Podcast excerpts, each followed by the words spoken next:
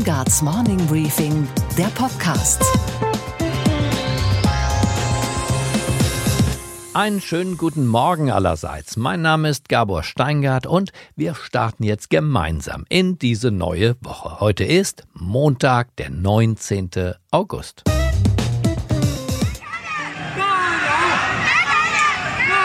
Hunderttausende sind am Wochenende in Hongkong wieder auf die Straße gegangen. Und zwar für die Freiheit und expressis verbis auch gegen den Kommunismus und dessen fatalen Hang zur Überwachung seiner Mitmenschen. Im strömenden Regen sind sie durch die Häuserschluchten der Millionenmetropole gezogen, lautstark, aber diesmal friedlich. Eine Studentin berichtet. We just want Hong Kong to stay Hong Kong. We are not demanding for something else or something extra. Sorge machen eher die Bilder aus dem benachbarten chinesischen Festland, denn dort sammeln sich nach wie vor Militärfahrzeuge. Tausende von Polizisten und auch Soldaten sind auf den Beinen. Die Fernsehbilder eine einzige große Drohgebärde. Der chinesische Botschafter in Berlin, ein Mann der KP selbstverständlich, versucht uns zu beruhigen. Über die Truppenbewegung bin ich wirklich nicht im Bilde. Nach der Rückkehr von Hongkong an China im Jahre 1997 ist unsere Volksbefreiungsarmee dort in Hongkong stationiert. Das ist absolut normal, dass unsere Armee innerhalb von unserem Territorium bewegt. Das ist auch ganz normal, dass unsere Armee auch unsere äh, Polizisten innerhalb von unserem Land ja. bewegt. In Hongkong vor Ort ist jetzt Benedikt Jansen, den ich seit Jahren kenne und schätze. Er ist Internetunternehmer und Vorstandsmitglied bei Wikipedia hier in Deutschland.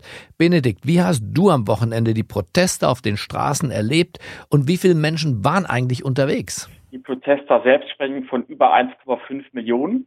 Das ist die Zahl, die überliefert ist. Die Gegenseite spricht von anderen Zahlen. Wahrscheinlich liegt die Wahrheit irgendwo in der Mitte.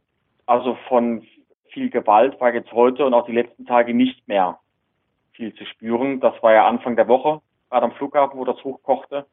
Das hat sich jetzt aber beruhigt. Im Flughafen selbst scheint es auch so zu sein, dass sowas nicht mehr möglich ist wie eine Blockade, weil die da so Access Restrictions inzwischen eingeführt haben. Auf vielen Bildern, die uns hier erreichen, sind die Demonstranten vermummt. Ist das auch dein Erlebnis vor Ort? Äh, die meisten sind ähm, mit, ja, ja, ich will jetzt nicht sagen vermummt, das ist vielleicht zu hart, aber die meisten haben schon so Mundschutz an. Das ist auch hier in, in, in Asien nichts Ungewöhnliches. Und viele haben Plakate dabei, teils in Englisch, teils in Chinese Characters. Du bist ja im Moment vor allem als Geschäftsmann unterwegs. Wie sind deine Begegnungen dort in der Businesswelt von Hongkong? Laufen da tatsächlich alle gegen die Regierung Sturm? Also ich sehe sehr viele, die sich neutral verhalten äh, oder auch die einfach doch pro Peking sind. Gerade Leute aus der Geschäftswelt. Hier ist natürlich dann das Thema Follow the Money. Aus Hongkong war das Benedikt Jansen zu den Protesten und ihren Gegnern und wir bleiben dran, versprochen. Unsere Themen heute Wirbel in der Union. Gehört der ehemalige Verfassungsschutzpräsident Hans-Georg Maaßen eigentlich noch zur CDU? Die Vorsitzende hatte das am Wochenende in Frage gestellt und damit selbst wiederum mehr Fragen aufgeworfen als beantwortet. Ich spreche jetzt gleich darüber mit dem CDU-Generalsekretär, mit Paul Ziemiak.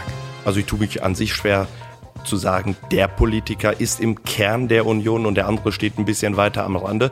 Die CDU hat immer davon gelebt, dass sie eine große Bandbreite auch der gesellschaftlichen Meinungen abdeckt, sonst wären wir keine Volkspartei. Die Konjunktur könnte bald schon wegknicken, der Handelskrieg mit den Chinesen und viele andere Faktoren bedrohen unsere Jobs und auch unseren Wohlstand. Aber wie schlimm wird es wirklich und was kann jetzt in dieser frühen Morgenstunde einer beginnenden Rezession noch getan werden, um sie zu verhindern oder doch zumindest abzumildern? Fragen an den IFO-Präsidenten Professor Clemens Fußt. Wir müssen die Rahmenbedingungen für die Unternehmen verbessern. Äh, dazu würde zum Beispiel gehören, eine Unternehmenssteuerreform zu machen. Wir müssen eine verlässliche Energieversorgung haben auf lange Sicht. Die Unternehmen wüssten gerne, wie ist denn die Klimapolitik und Energiepolitik der Zukunft. Da könnte die deutsche Politik schon für mehr Sicherheit sorgen. Außerdem die Berichtssaison an der Wall Street nähert sich ihrem Ende. Sophie Schimanski wird darüber berichten. Christian Lindner stand gestern Abend im ZDF Sommerinterview Rede und Antwort und er hat uns überrascht. Früher war es das Markenzeichen der SPD, dass sich der linke Flügel und der rechte Flügel gegenseitig bekämpften und dabei die Partei als Ganzes das Fliegen vergaß. Mittlerweile hat die CDU deutlich aufgeholt. Auch dort ist rechts, links und in der Mitte mächtig was los. In der neuen nach links verschobenen Mitte thronen Angela Merkel, und ihre Kronprinzessin. Leicht rechts davon in der alten CDU-Mitte wohnen Friedrich Merz und seine Unterstützer. Weiter rechts hat die Werteunion ihre ganz eigene Zeltstadt aufgeschlagen. Da wohnen zum Beispiel besorgte Bürger wie der ehemalige Verfassungsschutzpräsident Hans-Georg Maaßen. Der wiederum reibt sich an der Merkel-Mitte, was AKK jetzt dazu brachte, das Wort Parteiausschluss in den Mund zu nehmen. Wörtlich sagte sie, Zitat, es gibt aus gutem Grund hohe Hürden, jemanden aus einer Partei auszuschließen. Aber ich sehe bei Herrn Maaßen keine Haltung, die ihn mit der CDU noch wirklich verbindet. Zitat Ende. Okay, klingt wie eine Durchsage. Stehen die Zeichen innerhalb der Union jetzt womöglich auf Kulturkampf? Um das seriös und präzise heute Morgen aufklären zu können, hatte ich mich gestern Abend um 23 Uhr hier im Studio mit Paul Ziemiak, dem CDU-Generalsekretär, verabredet. Hören Sie bitte selbst. Schönen guten Abend, Paul Ziemiak. Guten Abend, Herr Steingart. Es ist spät geworden. Wie spät haben wir es jetzt? Nach 23 Uhr.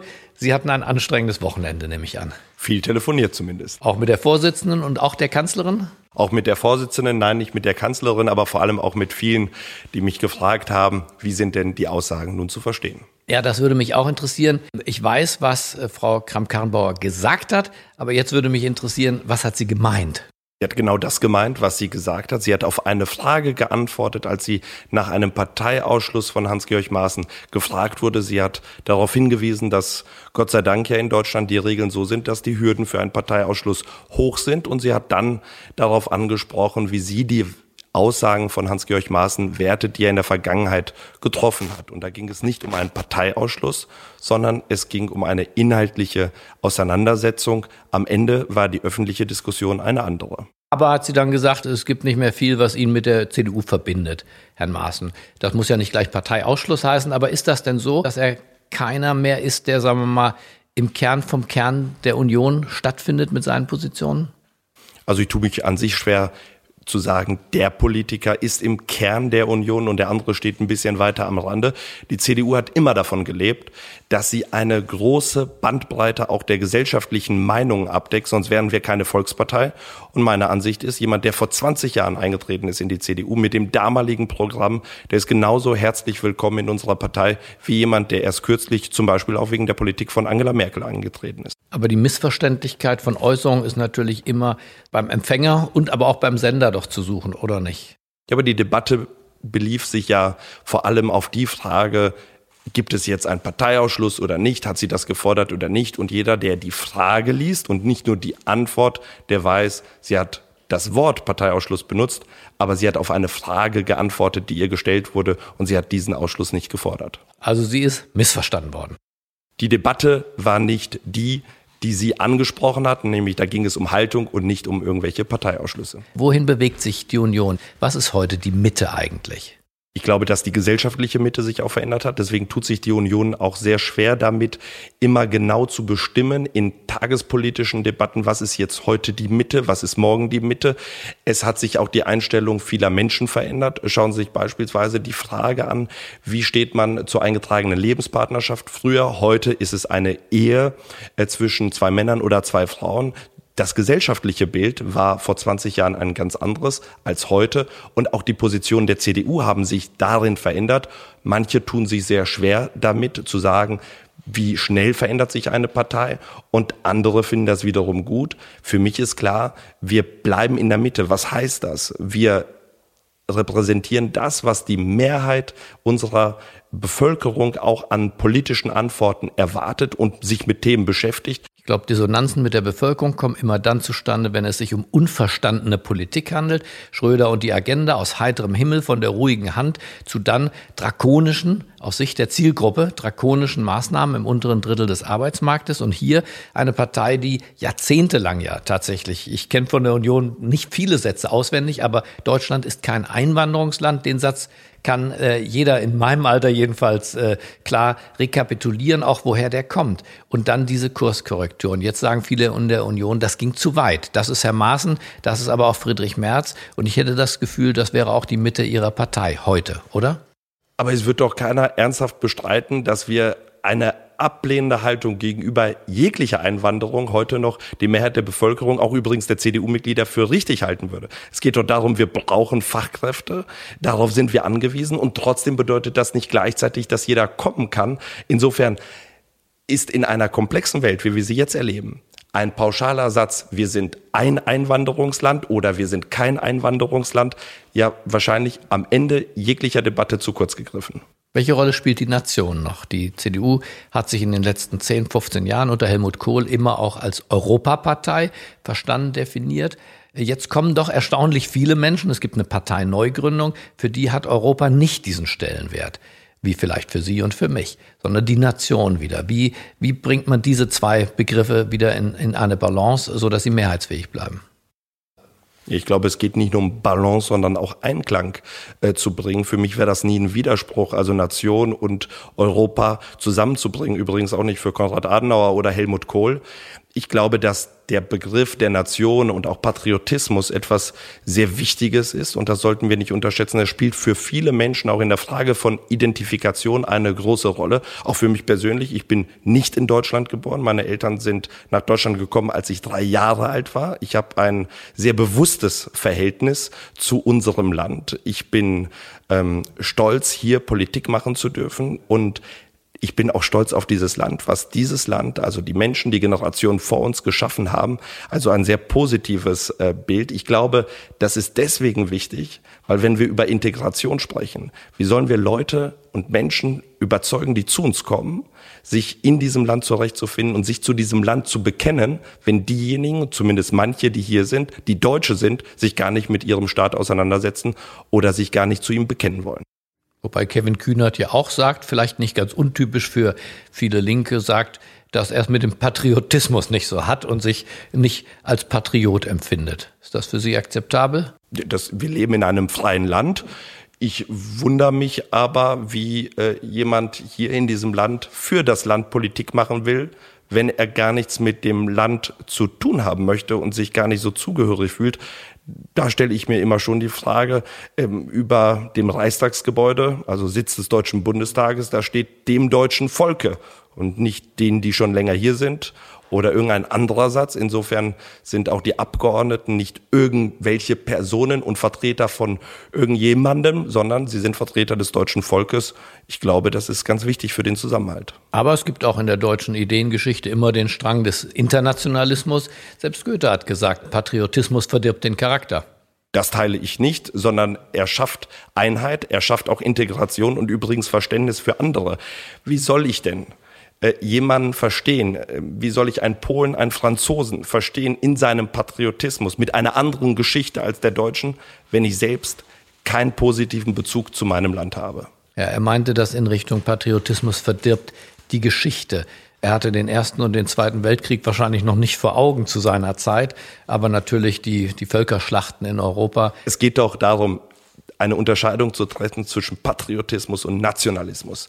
Der Nationalist, der überhöht sein eigenes Land. Der spricht abschätzig über andere, achtet andere Patrioten nicht. Der Patriot versteht gut andere Patrioten und ist selbst stolz äh, auf sein Land und lebt gerne in diesem Land und respektiert eben andere.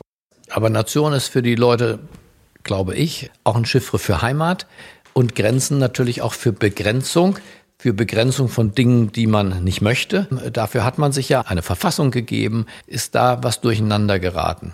Man könnte auch politisch übersetzen, muss die innere Sicherheit eine andere Rolle spielen mit Blick zum Beispiel auf die ostdeutschen Wahlen? Ich glaube, das hat unab ist unabhängig von den ostdeutschen Wahlen.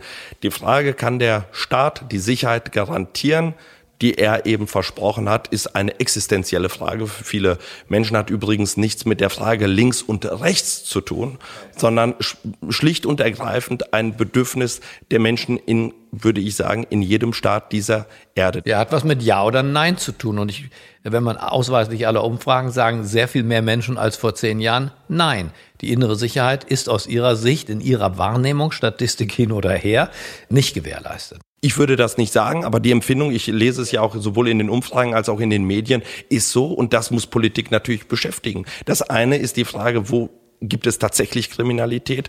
Äh, sehen Sie in Nordrhein-Westfalen Herbert Reul, wie er gegen äh, klaren Strukturen vorgeht. Ich würde sagen, vorbildlich. In Berlin ist das, das genau das Gegenteil. Hier gibt es Rauschgiftkriminalität am Görlitzer Park und die Grünen und auch manche Sozialdemokraten sagen, ja, Kriminalität gehört zum Straßenbild in Berlin dazu. Wir sind doch eine weltoffene Stadt. Das teile ich nicht und lehne es ab. Und deswegen sage ich, ja, natürlich haben Grenzen ja immer was Abweisendes, vor allem wenn es um Kriminalität geht. Äh, wie gehen wir beispielsweise mit Kriminalität auch innerhalb der Europäischen Union um? Wie können wir uns besser vernetzen? All das sind Fragen, auf die Politik Antworten hat, aber in einigen Bereichen noch klarere Antworten von der Bevölkerung verlangt werden. Die Wahlen in Ostdeutschland, werden die eine Prüfung werden für Ihre Partei? Landtagswahlen sind immer eine Prüfung für alle Beteiligten. Also ja. Ich meine, womöglich auch für die Vorsitzende. Schafft sie das danach weiter, sagen wir mal, ihre Mission, Erneuerung der Union, Dialogverfahren innerhalb der Partei fortsetzen zu können, wenn eine so wuchtige Niederlage, wie sie womöglich ins Haus steht, kassiert wird? Ich glaube, das wird äh, ein Sieg für die CDU, sowohl in Sachsen als auch in Brandenburg. Ein Sieg gleich. Ein Sieg, ja. Schauen Sie sich die Bilanz der CDU Sachsen an, äh, des Ministerpräsidenten Michael Kretschmer. Zuletzt jetzt bei der Frage Bildung. Sachsen ist auf Platz eins. Also die Bilanz stimmt bei der Bildung, bei der Frage der inneren Sicherheit. All das, was die CDU dort vorangetrieben hat. In Brandenburg braucht es einen Regierungswechsel. Da geht es auch um die Frage übrigens Polizeipräsenz im ländlichen Raum. Da gibt es Nachholbedarf. Äh, es braucht einen Wechsel. Nochmal, aber bei diesen Wahlen geht es nicht um Bundespolitik. Es geht nicht um Berlin, sondern es geht um Sachsen und es geht um Brandenburg und das wissen die Menschen auch. Haben Sie sich das so anstrengend vorgestellt, als Sie zum Generalsekretär erst ernannt, dann gewählt wurden vom Parteitag? Nein, ich, ich habe mir keine Illusionen gemacht äh, und es hat mir auch niemand etwas anderes versprochen. Äh, der Job eines Generalsekretärs ist so und äh, ehrlicherweise bei aller Aufregung mancher alltäglicher Debatten, es macht auch große Freude, in einem Land, in einer großen, stolzen Volkspartei als Generalsekretär arbeiten zu dürfen. Insofern äh, freue ich mich, jeden Tag ins Adenauer auszufahren. Ich bedanke mich bei Ihnen. Vielen Dank, Paul Ziemiak. Ich danke Ihnen. Düstere Wolken brauen sich am Konjunkturhimmel zusammen. Alle Zeitungen sind auch heute Morgen wieder voll davon. Allenthalben ist von Rezession die Rede. Obwohl, falls Sie versuchen sollten, einen Handwerker in einer x-beliebigen deutschen Stadt zu bestellen, werden Sie von Rezession nichts merken, sondern Sie werden merken, die Wartezeiten sind ewig, alle Dienstleistungsberufe sind praktisch ausgebucht, Fachkräftemangel überall und die Preise pro Stunde steigen und steigen. Also wie schlimm wird's wirklich und wie lässt sich diese von allen jetzt erwartete Wirtschaftskrise doch vielleicht noch verhindern? Darüber spreche ich jetzt mit dem Präsidenten des Münchner IFO-Instituts, mit Professor Clemens Fußt. Schönen guten Morgen, Professor Fußt. Schönen guten Morgen, Herr Steingart. Die viel beschworene Rezession ist noch gar nicht über uns gekommen. Da rufen schon einige nach dem Ende für die schwarze Null und nach neuen Schulden. Und das Besondere dieses Rufes ist diesmal, dass er nicht von Kommunisten oder eingefleischten Keynesianern kommt, sondern auch von dem arbeitgeberfinanzierten Institut der deutschen Wirtschaft in Köln. Hat Sie das überrascht? Das hat mich schon überrascht. Auf der anderen Seite ist es so, dass der, das IW ja schon seit längerer Zeit kritisch mit der Schuldengrenze umgeht, mit der Schuldenbremse, die wir haben. Also so überraschend war es dann auch wieder nicht. Ja, aber was ist dem in der Sache zu erwidern? Ist das eine richtige Idee, dass wir jetzt, wo wir investieren müssen, um uns gegen diese Nachfrageausfälle möglicherweise aus der Globalwirtschaft zu stemmen, ist das da eine gute Idee, die Schuldenbremse zu lockern und in die Verschuldung zu gehen? Ja, ich bin da skeptisch. Also man muss die Kirche im Dorf lassen und vor allem die schwarze Null und die Schuldenbremse unterscheiden. Die schwarze Null sagt ja keine Schulden, die Schuldenbremse sagt, man kann Schulden machen, aber nur im Abschwung. Ich bin dafür, nicht zwingend an der schwarzen Null festzuhalten. Wir sind derzeit aber noch gar nicht in einem wirklichen Abschwung. Er droht nur. Wir haben einen Abschwung in der Industrie, aber die Binnenwirtschaft ist noch stark. Insofern droht ein Abschwung und ich denke, Panikmache ist jetzt fehl am Platze. Man kann schon darüber nachdenken, wie kann man die Konjunktur stützen. Hauptproblem ist derzeit allerdings, dass die Probleme stark aus dem Ausland kommen und da kann die heimische Politik relativ wenig machen. Es bringt ja nichts, wenn wir eine total total ausgelastete Bauwirtschaft jetzt nochmal mit öffentlichen Aufträgen zudecken, während Daimler keine Autos mehr in China verkauft. Das wird die Konjunkturkrise nicht lösen. Man hat manchmal das Gefühl, es ist eine sehr akademische Diskussion über das Gegensteuern. Es ist nicht nur die Bauwirtschaft, überall auch in den Pflegeberufen, bei den Dienstleistungen und ähnlichem ist Facharbeitermangel das Wort der Stunde. Da geht doch gar nicht viel mehr. Ja, da geht gar nicht viel mehr. Wir müssen schon die Probleme in der Industrie im Auge behalten, aber da brauchen wir andere Maßnahmen nicht. Investitionen unbedingt im Inland, etwa in äh, Autobahnen, für die die Bauwirtschaft keine Zeit hat, sondern vielleicht eher Investitionen in 5G-Netze. Da braucht man nicht so viel Bauwirtschaft. Wir müssen die Rahmenbedingungen für die Unternehmen verbessern. Äh, dazu würde zum Beispiel gehören, äh, eine Unternehmenssteuerreform zu machen. Wir müssen eine verlässliche Energieversorgung haben auf lange Sicht. Die Unternehmen wüssten gerne, wie ist denn die Klimapolitik und Energiepolitik der Zukunft. Da könnte die deutsche Politik schon für mehr Sicherheit sorgen. Aber es müssten wirklich Dinge sein, die auf die Industrie zugeschneidert sind, denn da sind auch die Probleme derzeit. Und wie sieht es mit dem privaten Konsum aus? Der ließe sich ja relativ einfach stimulieren, indem die Menschen von dem, was sie bislang an den Fiskus abgeben, etwas weniger abgeben und etwas zurückbekämen, vielleicht sogar. Stichwort Soli. Was halten Sie davon? Ja, ich wäre schon dafür, den Soli ein Jahr eher abzuschaffen. Der soll ja erst 2021 abgeschafft werden. Ich denke, man könnte ihn 2020 abschaffen. Das würde, und zwar würde ich ihn komplett abschaffen für alle, auch für die Unternehmen. Äh, das würde den Unternehmen helfen. Das würde dazu führen, dass vielleicht doch der eine oder andere sich früher ein neues Auto kauft. Das sind äh, Maßnahmen, die man ergreifen kann. Der Finanzminister lehnt genau das ja ab und sagt, für die, die am meisten zahlen, soll der Soli bestehen bleiben. Und falls er doch abgeschafft wird, wird die Steuer für die erhöht. Was halten Sie davon? Ja, konjunkturpolitisch muss man die auch nicht, auch nicht unbedingt entlasten. Also die Manager und Freiberufler, die verdienen gut. Andererseits ist eben, als der Soli eingeführt wurde, versprochen worden, dass er nur begrenzt erhoben wird. Jetzt ist er fast 30 Jahre da. Da würde ich sagen, Versprechen sind einzuhalten. Der Soli sollte abgeschafft werden. Danach kann man ja über eine Einkommensteuerreform diskutieren, die vielleicht auch wieder einen höheren Spitzensteuersatz hat. Nur der Unterschied ist, da muss man dann erstmal auch für werben und Mehrheiten gewinnen im politischen Prozess. So ist das vorgesehen in unserer Demokratie.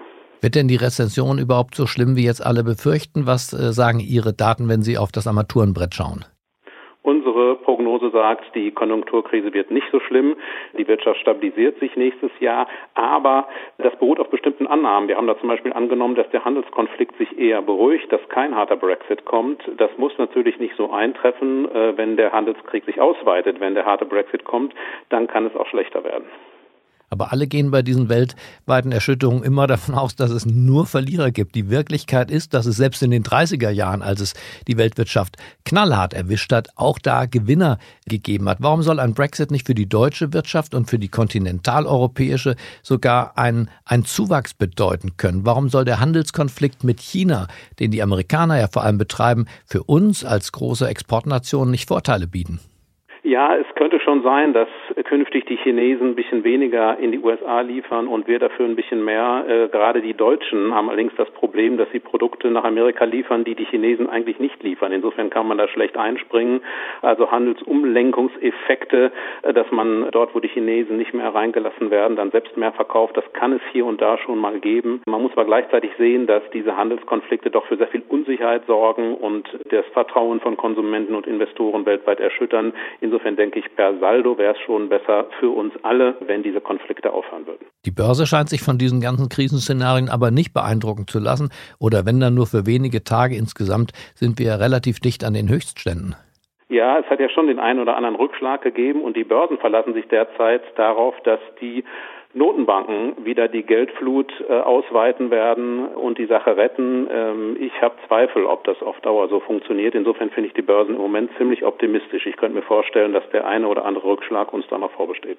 Optimistisch oder irreal? Ja, irgendwo an der Grenze zwischen beidem. Also auch da soll man keine Panik machen, aber wenn man die Bewertung derzeit sieht, dann ist das schon erstaunlich. Vor allem im amerikanischen Aktienmarkt, äh, auch im, auch beim DAX sind die relativ hoch. Ihr Vorgänger beim IFO-Institut, Professor Sinn, ist ja ein sehr entschiedener Gegner der Geldflutungspolitik, der Anleiheaufkaufprogramme und sieht, dass hier im Bekämpfen der Krise in Wahrheit eine neue Krise vorbereitet wird. Sehen Sie das ähnlich dramatisch eigentlich? Glaube, dass das allgemein so gesehen wird, dass Blasen äh, durch diese Geldpolitik gezüchtet werden. Äh, das sieht auch die EZB so. Ich fand es vertretbar, dass man das Staatsanleihenkaufprogramm gestartet hat. Ich glaube, man hat es zu spät beendet und man sollte vorsichtig sein, bevor man jetzt wieder damit loslegt. Aber man muss sagen, die Geldpolitik hat ja nicht mehr viel zuzusetzen. Das Pulver ist weitgehend verschossen. Wichtiger wäre es, dass die äh, Politik handelt, vor allem eben die berühmten Strukturreformen durchgeführt werden, Reformen also der Realwirtschaft und auch auch in Deutschland brauchen wir Reformen, haben wir besprochen, etwa im Energiesektor, in der Klimapolitik. Wir müssen unsere Dienstleistungsmärkte äh, stärker öffnen. Also es geht nicht nur um die anderen, sondern auch um Deutschland. Also in einem Satz, Herr Fuß, wie startet Deutschlands bedeutendster Ökonom, sag ich jetzt einfach mal, aber mindestens einer der Top-Ökonomen unseres Landes, wie startet der in die Woche? Zuversichtlich, verhalten optimistisch oder doch eher in düsterer, in Mollstimmung? Ja, das ist sehr lieb, dass Sie das so sagen. Also äh, ich starte Verhalten optimistisch. Äh, ich glaube nicht, dass die Situation so schlecht ist, dass jetzt Grund zu Panik ist. Äh, man muss nur handeln, dann klappt es schon. Dann bedanke ich mich sehr für dieses morgendliche Gespräch. Vielen Dank, Herr Fuß, nach München. Vielen Dank, Herr Steingart. Und was war heute Nacht an der Wall Street los? Und damit von München nach New York zu unserer Börsenreporterin Sophie Schimanski. Einen wunderschönen guten Morgen. Hallo Sophie. Einen schönen guten Morgen von der Wall Street. Die Berichtssaison der großen amerikanischen Firmen nähert sich allmählich dem Ende, Sophie. Was haben wir in dieser Woche eigentlich noch an Neuigkeiten zu erwarten? Also wenn es ein Motto diese Woche gibt, Gabor, dann ist das Neues von den Notenbanken. Auf der einen Seite findet in Wyoming, in Jackson Hole, die Konferenz von Notenbankern statt. Das heißt, da kommen die wichtigsten Ökonomen aus der ganzen Welt zusammen und wir werden hinterher einen Eindruck davon haben, was die eben über die Lage der Weltwirtschaft momentan denken. Und dann, du hast das angesprochen, es geht äh, zu Ende mit der Berichtssaison, aber zwei Baumarktketten, Home Depot und Lowe's, werden diese Woche nochmal berichten, wie es ihnen ergangen ist. Und die sind natürlich besonders empfänglich für Veränderungen in der wirtschaftlichen Lage eines Landes und für Veränderungen im Verbrauchervertrauen oder in der Verbraucherstimmung. Und was, Gabor, geht eigentlich gar nicht? dass die Bundesregierung und insbesondere die Bundeskanzlerin sich gar keine Mühe mehr gibt, den Gesprächsfaden mit Donald Trump zu knüpfen. Selbst sein Botschafter hier in Berlin, Richard Grenell ist sein Name, wird von der Regierung mittlerweile wie ein Aussätziger behandelt. Trump seinerseits, das darf nicht verschwiegen werden, ist auch nicht zimperlich. Er mag Merkel nicht, auch wenn er ihr öffentlich immer wieder schmeichelt. Zum Beispiel diese Woche tritt er erneut eine mehrtägige Europareise an. Er ist am Wochenende in Frankreich, in Biarritz beim G7-Gipfel, dann wird er nach Polen und Dänemark fliegen, aber eben nicht nach Berlin. Er war noch nie hier für ein bilaterales Treffen. Das ist kein guter Zustand. Es ist vor allem in den transatlantischen Beziehungen ein noch nie dagewesener Zustand. Deutschland lebt nun mal unter dem atomaren Schutzschirm der Amerikaner. Kurz und gut, ich will nur sagen, diese aus dem Bundeskanzleramt auch noch gepflegte Sprachlosigkeit ist definitiv nicht im deutschen Interesse. Okay, Gabor. Und was hat dich heute Morgen wirklich überrascht? Dass FDP-Chef Christian Lindner sein Agenda-Setting durchsetzt, auch gegen die ihn fragende Journalistin. So geschehen gestern Abend erst von all denen, die in den vergangenen Wochen in den Sommerinterviews bei ARD und ZDF saßen, der Erste, der klar sagt, worüber er gerne sprechen möchte. Sie haben noch nicht darüber gesprochen, dass in Deutschland tausende Arbeitsstellen wegfallen werden, weil in der Wirtschaft es nicht mehr rund läuft. Sie haben noch nicht darüber gesprochen, dass die Einnahmeerwartungen des Staates, die sprudelnden Steuereinnahmen, an ein Ende kommen. Also die Agenda, die Sie vorgeben durch Ihre Fragen und die Fragen, die ich von den Menschen zum Beispiel in Brandenburg und in Sachsen gestellt bekomme, die unterscheiden sich. Und weil die Interviewerin darauf nicht eingeht, folgt Angriffswelle Nummer zwei, scheinbar gegen die Journalistin gerichtet, in Wahrheit aber gegen die Nebenbuhler von den Grünen. Ich halte zunächst mal fest, wir sprechen jetzt wieder über das Klima, nicht über die wirtschaftliche das ist ein Problem, Entwicklung. dem wir nicht entkommen werden. Klar, ja. ich halte nur fest, jetzt zu, zu Ihrer Frage. Klima interessiert Sie nicht so sehr wie Doch, Wirtschaft. ja, aber ich finde, dass wir in Deutschland fast nur noch über dieses Thema sprechen. Ohne eine starke wirtschaftliche Grundlage, ohne Technologie werden wir die Klimaproblematik nicht unter Kontrolle bekommen. Und das ist genau der Unterschied zwischen uns und anderen. Andere wollen verzichten, verbieten, subventionieren. Und davon müssen wir wegkommen. Ich wünsche Ihnen einen heiteren Start in diese neue Woche. Bleiben Sie mir gewogen. Es grüßt Sie auf das Herzlichste, Ihr Gabor Steingart.